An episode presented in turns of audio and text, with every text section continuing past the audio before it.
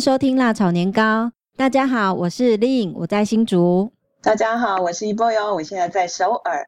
我们前几集呢在谈卫生哦，那其中呢我还有很想要跟大家分享的，就是在卫生的第一集。就看到很特别的场景，这个场景呢是在约旦的佩特拉。佩特拉是一个世界遗产呃之一哦，它的背景很特别，很特殊。记得在一九八九年哦，呃，那个印第安纳琼斯呢，他的《圣战骑兵》就是在这边拍摄的。那我看到这个场景的时候，我心里呢就有一阵哦，那个很震惊的那种感受。我我觉得，嗯。一般的这样的戏剧，就是我们日常生活看的戏剧哦，他居然有这么大企图心哦，把这个场景拉到这么远的，而且是我们亚洲地区都很陌生的这个约旦。好，那我我觉得这个回教国家，其实我想周遭不管是日本啊、韩国、台湾、中国大陆，我想对这样的国家其实。是比较陌生，而且离我们的呃生活是比较遥远的地方哦，也很少在戏剧里面看到。对对对，那我当时第一个念头就觉得说，这个戏剧到底有多大的企图心啊？想要把我们带到什么地方去呢？这是当时我觉得很震撼的一点。嗯、那因为在我过去看过戏剧的记忆当中，最近的比如说《没关系是爱情》这出戏哦，它是去年、哦、呃不久前才结束的一出戏，它的。场景有拉到日本的冲绳，那对，那其实呃，现在的偶像剧拍国际外国际的外景，应该也是常见的啦。好，那包括蛮久以前有一出戏叫《爱上女主播》，呃，好久了，对，很久，大概是两千年，距今有十多年了哈。对 对，这么久之前，他们就已经把场景拉到英国伦敦。嗯，那还有一些很知名的，像美国的，比如说《爱在哈佛》，它场景是在美国哈佛拍的。那印象还有更特别的地方是二零零九年的《流星花园》。哦，这是很轰动这个，包括亚洲地区，我不知道国际熟不熟悉这部戏啊？亚洲地区是很夯的，对对，嗯，韩流代表作。那因为它的场景是拉到一个很特殊的地方，它是呃南太平洋中央的一个小岛，叫做。有一个心形的那个小岛，是不是那个？对对对，它叫新克里多尼亚岛，这个 很特别的名称哦。对，它的位置大概是在澳洲的东北方，呃，嗯、纽西兰的西北方，大概是那一带。对，我想丽今天谈到一个很重要的 keyword，就是韩国在制作电视剧的时候，嗯。呈现了一种很强烈的企图心跟挑战的那种心态，是。这跟我们今天要谈的主题应该可以连接上。今天我们要谈的主题是要从我们还是继续从卫生，嗯，或者是说其他的韩剧，或是台湾人所知道的韩国的一些戏剧来谈韩国的经济起飞，是为什么韩国能够超越台湾？为什么他在那么短的时间之内，他的经济能够从一个破产的国家，然后超越台湾？我们要谈一谈这个现象。我记得在几年前经济萧条，就是经济危机的时候，呃，那时候李波友才刚到韩国去。对，那个时候我是一九。九八年的时候到韩国的，是刚好就遇到经济衰退的时候。对对，那个时候就亚洲金融风暴，嗯，是刚好也是韩国最惨的那段时间。哇，这个这个最惨的时候你都经历过了耶！对对，我应该说可以见证韩国从一个破产的国家，然后重新站起来这个过程。我是一个很实际上的台湾人见证人，所以我们今天要来谈这个经济起对，我们一定要好好的透过这个一波游呢，跟我们分享这段历程哦。对，不过我觉得如果要谈韩国的经济起飞，不能只谈亚洲金融风暴，是应该拉到更早之前。那韩国的经济起飞，它其实有更早的一个时段。叫做汉江奇迹。汉江奇迹大概是什么时代呢？嗯，他是不知道大家有没有听说朴正熙，是就是台湾说朴正熙嘛，是那个总统他带出来的经济改革的一个现象。朴正熙他是不是比较接近蒋蒋经国总统那个时代？哦哦，应该是蒋中正吧？蒋中正哦，这么早？蒋中正的学弟吧？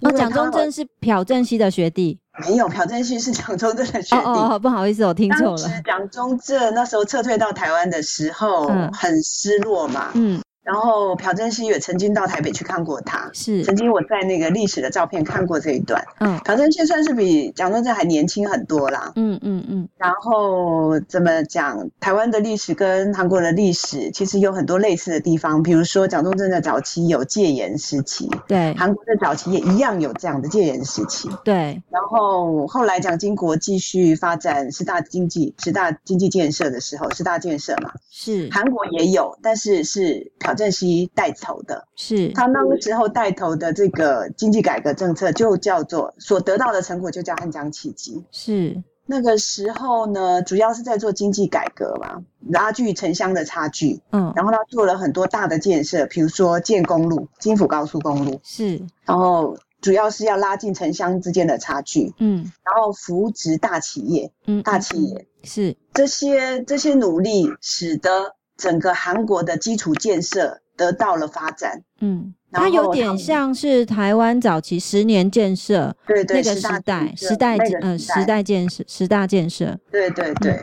然后当时的建设的目标，我觉得应该注意到的是，它的目标是长远的，不是说只考虑朴正熙在位的时候，是他应该是考虑到未来的很几十年，因为他整个经济改革是五年五年一个一个阶段吧。叫五年一次经改，五年一次经改，嗯嗯嗯，然后继续一直到一直到他他被暗杀之后，这个经济改还是继续进行的。是，所以我们应该从说这个国家的经济改革是从。虽然是从朴正熙开始，但是并没有因为这个执政者下台，或者是他退出这个政治舞台后没有继续做。是，所以这个汉江奇袭奇迹其实给韩国一个很重要的发展的经济基础。嗯嗯嗯。所以一直到比如说九七年、九八年这个亚亚洲金融风暴开始的时候，嗯，当时其实台湾没有受到很大的波及，嗯，但是韩国算是在整个亚洲国家里面。受到冲击最大的国家是，所以整个国家要破产啦，没有钱了，嗯，所以才要跟国际货币基金 IMF 这个单位借钱，是借钱，然后要度过的，嗯嗯嗯。所以今天韩国能够从一个破产的国家站起来，一个转捩点是亚洲金融风暴，但是我们不能忘记，整个韩国的经济奇迹是从汉江奇迹。一直延续下来的，嗯，是，是他们有一个精神，就刚刚开头的时候讲的，就整个韩国人的企图心跟挑战的那种决心是一直存在，没有改变过的。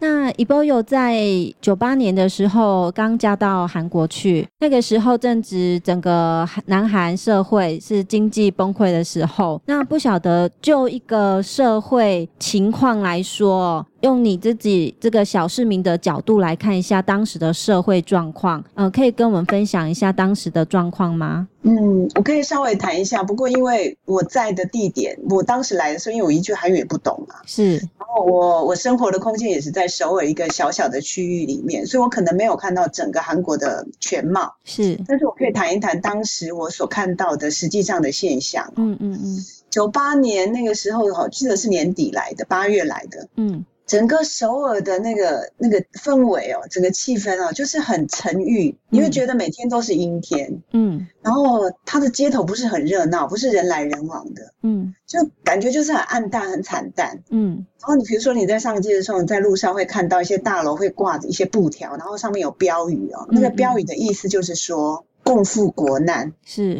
国国家现在有大危难，然后大家要团结等等等等。嗯，因为就在我去之前不久，韩国的整个政府因为外汇存底没有了，嗯，所以然后又跟 IMF 借钱嘛，嗯，然后为了能够赶快还清这个债务，嗯，所以国家呢政府就呼吁全国百姓把家里的黄金捐出来，是有个捐金运动。哦，这个在国际间是很有名的新闻。对对对，当时我听到的是，比如说公务人员，他们基本上都要捐嘛。嗯。然后，其实一般人他们甚至都自动掏腰包，把家里的藏在什么衣柜里面的压箱宝啊，嗯嗯嗯，这些孩子满月的时候，因为韩国满月的时候，孩子都会送金子当做礼物嘛，是那种纪念品，全部都挖出来然后卖掉，用低很低的价钱卖给政府。嗯嗯嗯，几乎其实几乎是人人捐金，是，所以当时这样子全国的风潮，捐金风潮，造成一时全球的金价下跌。是。当然也记得这个捐精运动。对，这个捐精运动啊，其实在其他国家是看不到的。所以，我们从这个现象可以看出来说，其实韩国是一个很团结的民族。对。然后他们很愿意面对自己的困难，很很少会看到有藏私的人嘛。嗯嗯嗯。然后这样的企图心跟挑战心跟这样的意志，嗯，其实我们不能忽略了，它其实就是整个韩国会经济起飞一个很重要的国民心态。哦，这样子。不是少数人，而是普遍的人。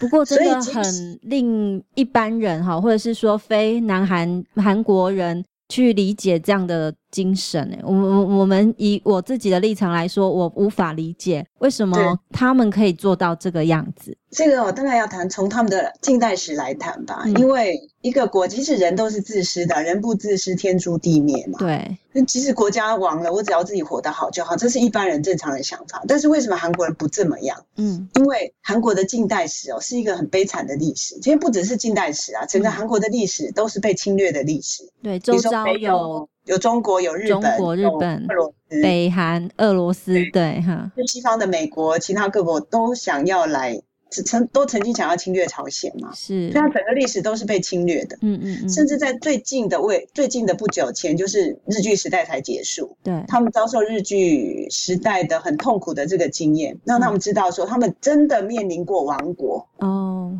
国家真的亡过了，嗯，那这个历史又不是很远，嗯，所以所有的人都很清楚说，亡国当做一个亡国奴的痛苦是什么？是，所以他们国民的基本心态跟台湾人就不太一样。因为台湾人其实换了很多老板呢、啊，对，从西班牙、荷兰，我就就日本，又又大陆的等等等等，换过很多老板，嗯，但是呢。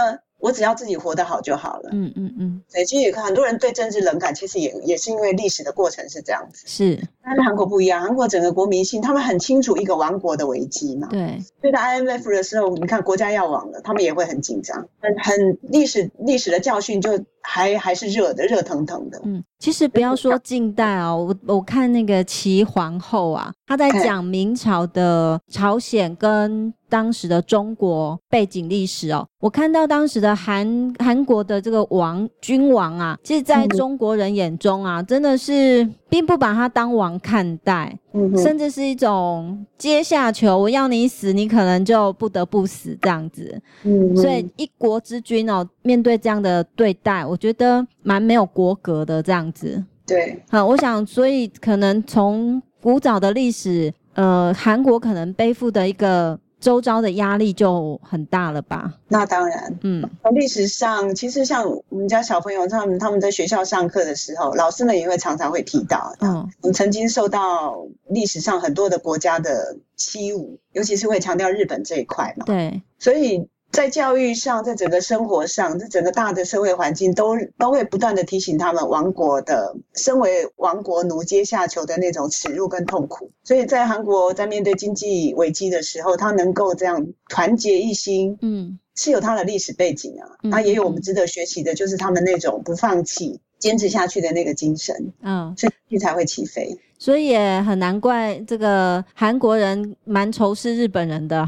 那当然啦、啊嗯，因为当，当然，像韩国人都会问我说，为什么台湾人不恨日本人呢？是，这当然历史背景不一样了。对，日本人没有像虐待韩国人这样虐待台湾人吧？嗯嗯嗯，应该是这样子。那意思是说，日本人有虐待过韩国人哦？当然啊，杀了多少人？哦、这种历史讲不完的。嗯嗯嗯。所以那种仇恨啊，比如说台湾有二二八嘛，那种仇恨为什么过了那么久还不能不能化解？那真的是仇恨太深了。是，更何况是韩国跟日本呢、啊？是的，日本欺负韩国人真的是太不把韩国人当人看嘛。嗯嗯嗯，所以这个仇恨很难解，所以只能靠着自己的力量。有时候政府的力量还没有办法照顾到人民，所以我想在韩国人当中，从古早的历史就学到了说要靠自己的力量，自立自强。对。嗯，所以普遍的国民性哦，普遍的国民价值会决定这个国家。嗯，所以当一个国家有问题的时候，并不是那个执政在位的执政人一个人的问题。是，所以我会很常说啊，谁谁谁做不好，谁谁谁不好，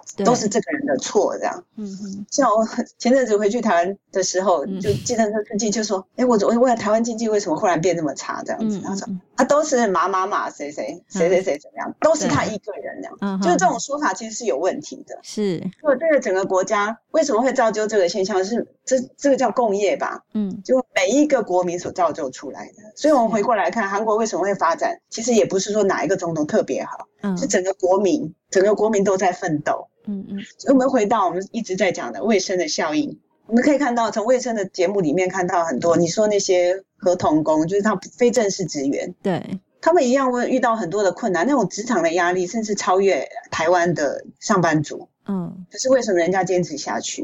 嗯嗯，嗯，这就是一种基本的、普遍的国民的价值。嗯，在困难的环境，我一样坚持；在困难的环境，在不好的待遇，我一样坚持。我我把我我要做的事情做好，因为我有梦想。嗯，因为我自己的理想。像讲到拍电视剧也一样。他会想要去挑战，比如说我在我的电视剧里面加入新的场景，这是一种挑战。嗯，你假如没有这样的企图心跟挑战，你对你的作品没有没有梦想、没有理想的话，嗯嗯，你不会去做这样的尝试。是，然后他不会去考虑哦，我这样的环境不好，我的待遇不好，我怎么样怎么样不好？因为你丢出这些不满跟问题，其实并不会为你解决问题嘛。是。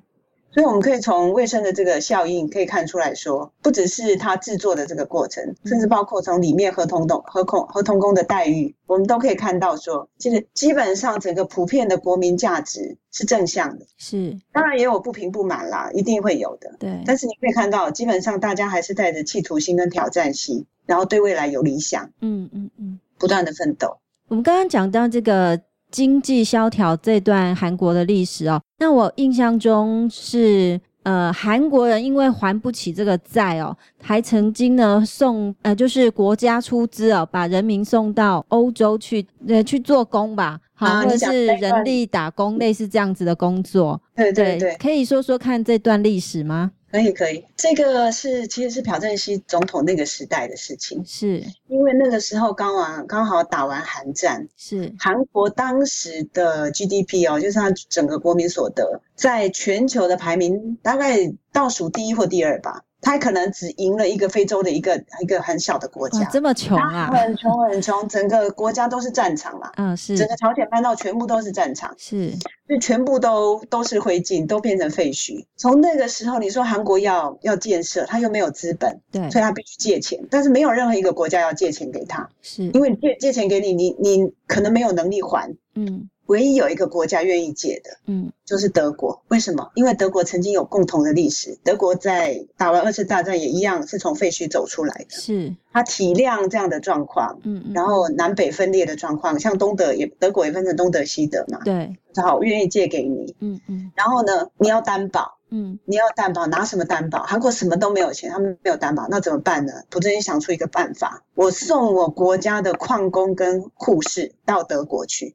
因为当时德国在发展，他需要矿工、修铁路的工工人，然后他需要护士，大量的这些人工，嗯，就派韩国的矿工跟护士到德国去，然后这些人就是人啊，拿人当做担保，拿人的薪水当担保，我派我的我的国民去你的国家工作，是，如果就像是现在的外劳一样，对啦，如果我我没有还钱的话，你就不要给给他们薪水，这样。就很悲惨，一个国家穷到这个地步了。这好像把人民当人质的感觉。没有办法，因为太穷了。嗯嗯，你这些人，你这些人，你说你留在自己的国家，你再怎么奋斗，你根本没有工作机会，你赚不到钱，你只好离乡背井去了。我可以讲谈一段，就是呃，这些人当时怎么样撑过来的哦。嗯嗯嗯，呼应到我们今天要讲的主题，就是韩国人为什么能够在困难的地方坚持下来。嗯。就是送到德国去的这些矿工跟看护护士，他们在德国工作一段时间之后，朴正熙又带着夫人去访问韩国，嗯、啊，访问德国，嗯嗯，去探视他的他的国民的。是，然后在一个场合里面演说完了以后，朴正熙演说完以后，他的夫人就当时的第一夫人，对，也也出来演说嘛，然后说完，然后希望大家坚持努力这样，嗯，结果在那个当场现场的时候。在座的矿工跟那些护士小姐们的，当时都很年轻，现在都已经很老了。就是忽然间有人忽然大叫一声“欧莫尼”这样子，嗯嗯，欧莫尼就是母亲的意思，妈妈的意思嘛。称这个第一夫人，第一夫人当成妈妈。哦，好感人哦。是什么意思呢？就不我不知道台湾能不能理会这样，嗯、因为韩国有一种文化叫欧莫尼的文化，嗯，就是母爱的文化，在这个这个韩国社会是很强烈的，嗯，虽然它是一个大男人主义的社会哦，它是一个家父长制的社会，但是妈妈的爱跟妈妈的关怀哦，嗯，是充斥在整个文化的各个阶层里面，然后所有的所有的力量都是从母爱开始的，嗯。所以他会把第一夫人看成妈妈，会叫她是妈妈。为什么？因为妈妈给你温暖跟关怀。哇，听起来就有点鸡皮疙瘩起来了。对啊，这种韩国是一种很让人起起鸡皮疙瘩的民族，嗯、因为他很很容易就感动，很很容易就流泪，很容易就把感情表达出来。是，是，是。那在这样的场面里面，你说你说朴正熙他们全部都哭成一团，嗯，然后最后还是安慰他们，嗯，因为国家就这么穷，是。那国家也没有能力照顾你们，嗯，只好把你们送到德国。不过后来的时候，就是当整个韩国经济开始起飞了，开始有钱了，然后这些矿工其实他们也老了。然后后来就有些人是选择回到故乡嘛，回回到韩国，有些人其实也在德国定居了，嗯哼，然后就回到韩国，然后政府就在一个一个小乡村设了一个德国村这样子，哦，就让让他们在那里养老，就有这样的故事。那这个德国村现在还存在吗？还在还在啊！如果有机会可以到那里去参观。那个地方是在首尔吗？没有没有，在韩国的南部哦，一个南边的一个乡下的地方。然后他们因为在韩德国生活了很很长的一段时间嘛，嗯、所以他们已经习惯了德国的文化，是，所以盖的建筑也是德国式的，嗯、家庭布置也是德国式的，甚至他们当然也有吃泡菜的习惯，但是也有吃那个德国汉那个叫什么 sausage，嗯，德国汉堡的那种习惯。那么韩国呢，从这么贫穷落后的国家哦，这样一步一步走来，也摆脱了近代这种亚洲金融风暴。请问一下，一波有不知道韩国人哦，他现在是怎么看待自己？他们当时是这样站起来的？比如说，以最近来讲啦，不过等也也有一段时间了。前阵子我们看到一些广告片。嗯其实韩国的经济算是不错了，在亚洲来来看起来哦，它已经不是叫做不错，应该是从亚洲四小龙超越日本了。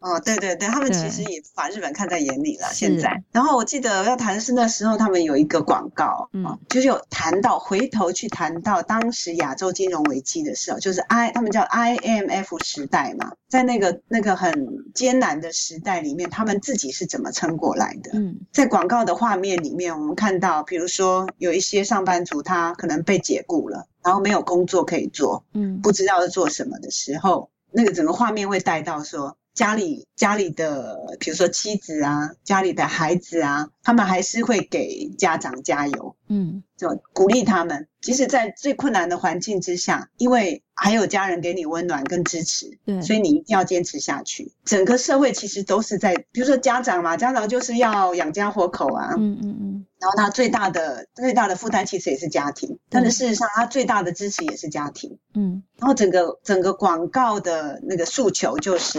因为有了家庭的支持，有家庭的爱与关怀的支持，所以不管发生怎么样困难的事情，我们都可以坚持下去。嗯嗯嗯，因为我们有这样坚持下去，不怕挑战，不怕不怕辛苦，不怕阻挠的精神，所以我们能够继续做梦。这个广告有给我们一个很完整的一个韩国人的思考价值，他们有家的价值观，有家的价值观，对，然后有梦想，然后坚持坚持，这里面没有不满，没有谩骂。其实我会想到，其实我们在中国儒家思想里面，所谓的齐家治国平天下。好，嗯、那我想国家要富强，最终还是要回归到一个家庭的完整跟家庭的凝聚。我想从韩国的这个社会现象，呃，从经济起飞这段历史当中，我仿佛我觉得这个家的力量才是根本的一个核心价值。对对对，所以你看到在亚洲国家里面，能够一直坚持传统儒家精神的，其实就是韩国而已。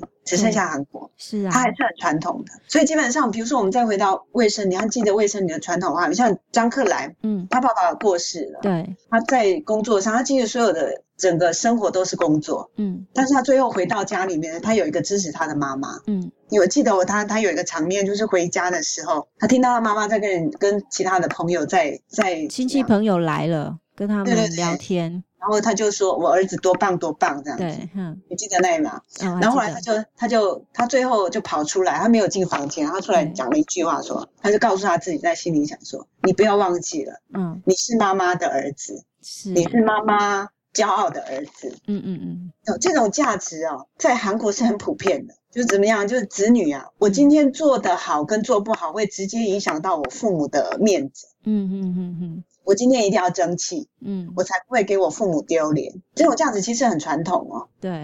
但是每一个人这样想的话，每一个人都这样想，你就会对自己的行为有很大的约束力量。是。因为我不能做违背父母的事情，我不能做给父母丢脸的事情，所以不管遇到怎么样的困难，我都愿意坚持。就这个可以反映在很多的职场上，每一个每一个上班族，每一个国民都是这样的时候。嗯，那这个整个社会是稳定的，他有一个家当做一个最最安最安全的最基本的精神堡垒，所以他在职场上会不断的奋斗。这些价值观仿佛是中国固有的价值观才是哦，可是反现在中国人、台湾人好像似乎也渐渐把这些东西也给抛开了。我觉得是反而觉得我们要回头再去找出一个能够凝聚我们的一个核心价值。仿佛我们现在为了要赚钱啊，为了经济的富裕，呃，牺牲掉了很多家人在一起的时间。嗯，我觉得这样子有点舍本逐末。但我看到韩国这样子的，还是以家庭为核心的这样子的社会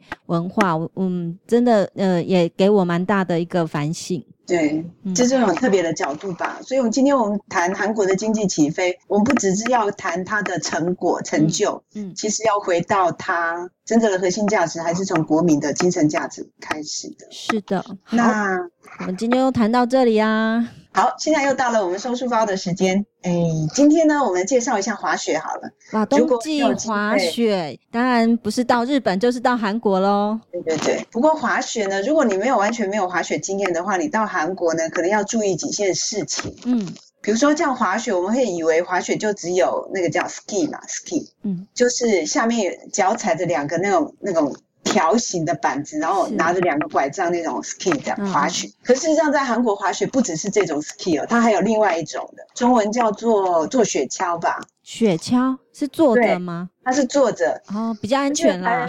对对对，我记得台湾有一种叫滑草嘛。啊，对，滑草，就坐在一个板子上，像溜滑梯这样从高处这样滑下来这样子。嗯用雪橇嘛，嗯，它也叫滑雪啦，嗯。不过如果你没有经过训练的话，是不要去尝试 ski，哦，因为 ski 是需要经过你要你要你要你要去上课，上基础课、中级课，然后你才有去做，要不然很容易就摔断手脚。哦，看到很多观光客，他们不知道，就想说我要去韩国体验 ski 这样去滑雪，哦，结果大部分就这样断手断脚回来，哦，很多真的不是开玩笑是。所以，如果说你没有任何滑雪经验的话，我可以建议你去滑那种滑雪橇，它在很多的地方都有。嗯，不过它通常会附设在那种 ski 的旁边。你如果不会，你没有学过的话，在旁边你就坐那个板子，像溜滑梯这样这样，呃，就会很安全吗？会不会翻车？会翻啊，但是翻了也不会痛啊。哦、你就是翻在雪雪里面滚一滚这样子，哦，然后再起来就好了嘛。所以它比较安全，是，然后老少咸宜。嗯，适合大家去尝鲜。对对对，嗯，所以有机会的话，如果你韩国到有机会到韩国来滑雪的话，如果你不会做专业的滑雪，你可以做这种滑雪橇式的滑雪。是的，好，今天我们的节目就聊到这里。希望你喜欢我们的节目内容，你可以上网搜寻“辣炒年糕”，就可以找到我们的网站，收听我们所有的节目哦。好，辣炒年糕，我们再见喽，拜拜，拜拜。